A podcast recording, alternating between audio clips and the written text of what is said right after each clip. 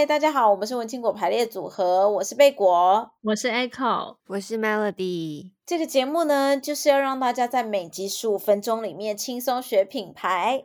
那大家应该有发现，我们这一集呢，没有要用三个重点了，因为我们就想要轻松的跟大家聊聊，最近有很多的跨界的案例，有各种的跨界。然后我们三个就觉得应该可以来聊一聊大家的跨界案例吗？就是成功或失败，其实我觉得都是一个很好的学习学习例子。那我们呢，就从一些我们平常观察到的一些 case 里面呢，举几个来跟大家分享。好，那 Echo 就先来举一个我觉得算是成功的例子吧。而且我个人觉得这个例子应该也可以鼓励到一些人。因为 Echo 本身是从事跟音乐串流有关的行业嘛，对，那所以我平常呢就会接收到一些就是一些发片资讯之类的。那有一次呢，我就看到了一个人的名字，然后我就非常的惊讶，就是当时呢，就是罗时丰呢，他要出一张，他说他要出一张国语专辑，然后我那时候有点吓到，因为其实罗时丰以前是有唱国语歌，但是就是不多，就是可能几首。他在大家都觉得他就是一个台语歌手，而且甚至你的爸爸妈妈们一定都听过罗时丰的歌。我从小就一直听他的歌长大，我基本上都是听到他唱台语。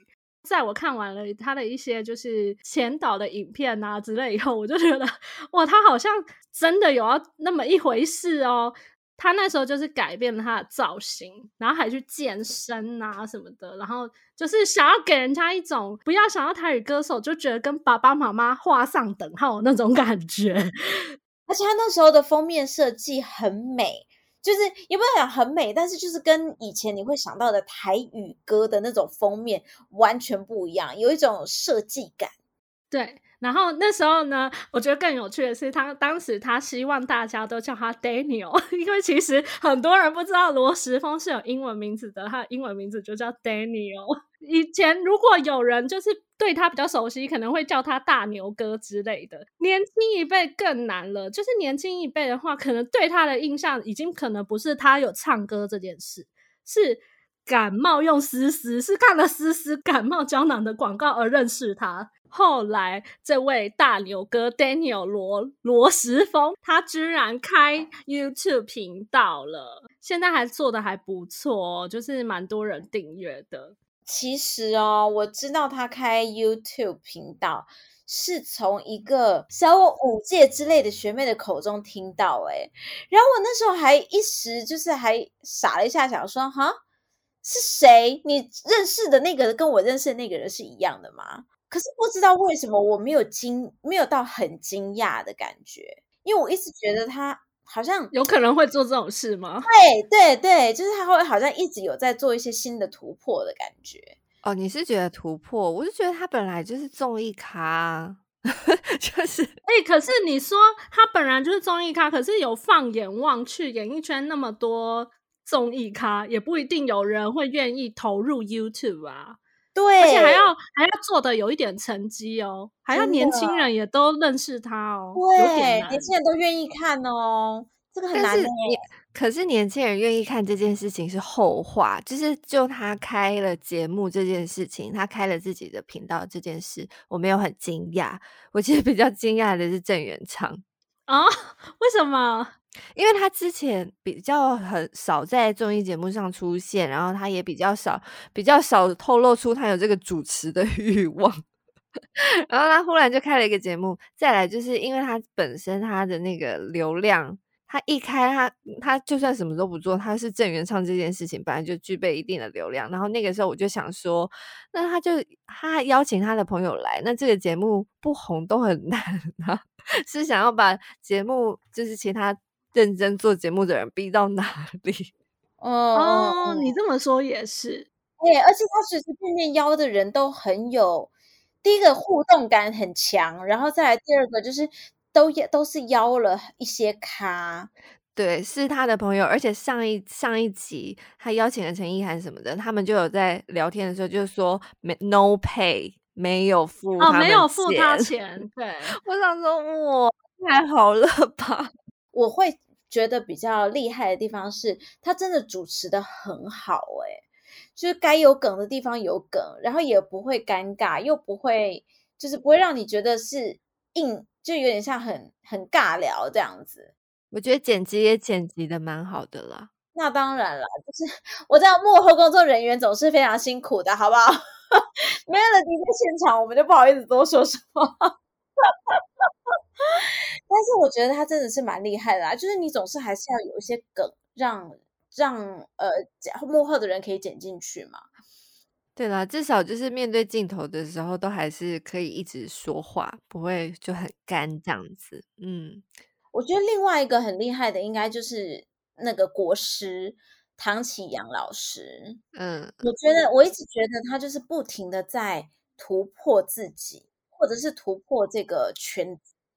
因为你想想看，他一开始从在他们那个年代出来讲星座的人，其实很少像他这么活泼的。而且一开始就是像这种星座老师啊，或者什么，他们都是有上节目的话，都是先去上那种命理节目。所以如果不是命理节目的，也不一定会邀请你。对对对，没错。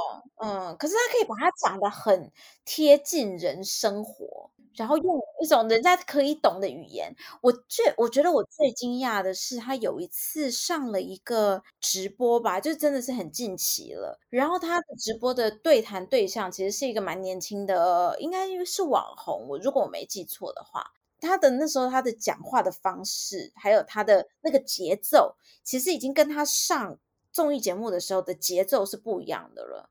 然后他他能够接话的那个方式，就是接的方式，他一直让我觉得很厉害的地方是他一直在在跟着潮流走，然后而且他不怕尝试，我觉得这一点是蛮厉害的。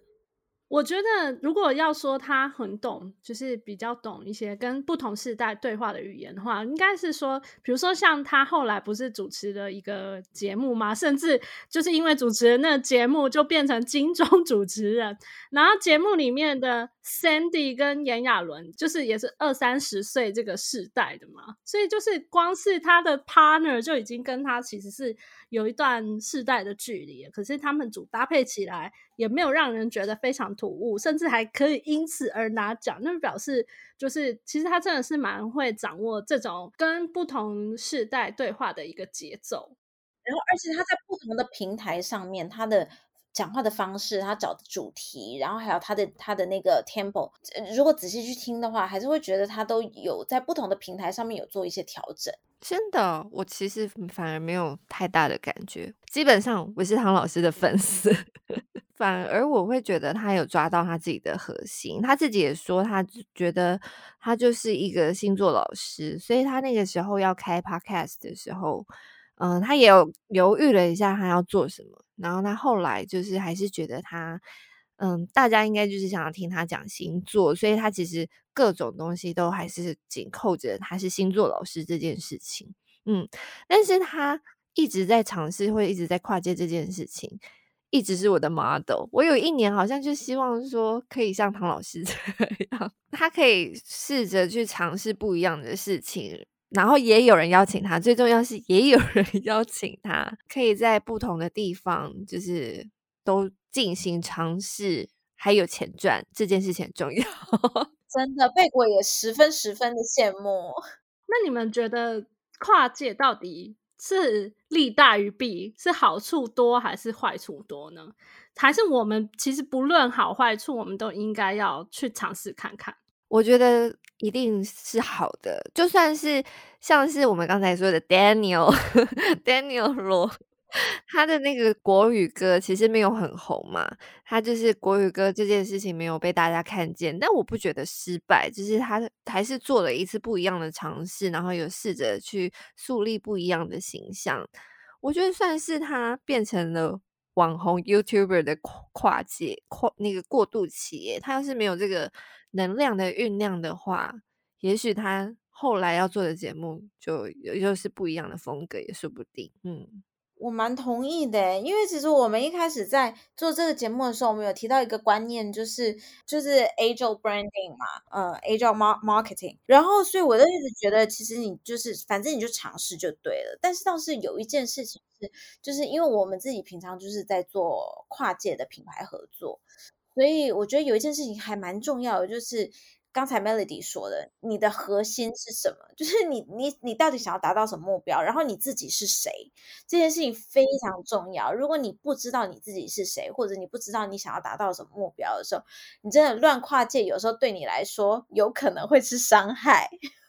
你就会被念，什么事情都没做好，不专心。可是有时候，比如说好了，假设我今天我我没有在讲什么好或什么不好，但是如果假设今天林志玲她去唱了一场红包场，好了，那可能在她现在是一个很好的跨界，可是在她刚出道的时候，可能就会把她后面的路会转向另外一个方向。那就看是不是他要的，就他可能他现在他如果去唱了红包场，那可能他有办法可以去把这个文化让他让更多人注意到。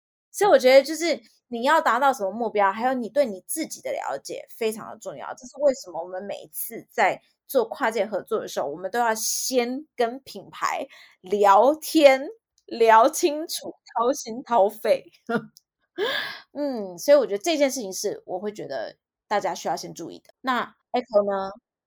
我自己觉得就是尝试跨界是一个很不错的选择，但是就像刚刚那个贝果讲的，主要还是你你也要清楚的了解你的核心是什么。但是我觉得如果一开始不太清楚，是可以做做看，因为有时候有一些事情就是不做啊，你就是不知道到底会 发发生什么事，所以先做了，然后可以边做边修，然后就搞不好就是会让这件事情越做越好。对。反正都是一个机会啦，要有一个努力尝试的一个心态。所以，我们这一集呢的三个重点就是，大家如果要尝试跨界的话，其实第一个就是千万不要害怕，因为尝试不会白费。第二个就是随时敏捷调整，就是所谓我们一开始说的 Agile Branding。然后呢，第三个就是，其实我觉得是最重要的，就是你要抓住核心，了解自己，所以你在做跨界的时候呢，才不会偏掉。哎，没想到我们还是有三个重点呢。对啊，你是什么重点整理狂吗？都很想要帮大家复习一下。所以，我们今天提到的这些案例呢，其实我们都可以贴到我们的呃脸书社团“文青果排列组合”。那如果说大家有有任何的跨界，你们觉得不错的案例，其实也欢迎大家在上面跟我们分享。那今天的节目呢，就差不多到这边。我们在脸书有一个社团叫做“文青果排列组合”，在上面呢可以跟大家分享一些我们在节目上提到的一些 case 啊，欢迎大家到社团里面来跟我们互动。那也别忘了，喜欢这个节目的话呢，就帮我们到 Apple Podcast 或是 Spotify 帮我们留下五星好评。那我们就下次再见喽，拜拜，拜拜。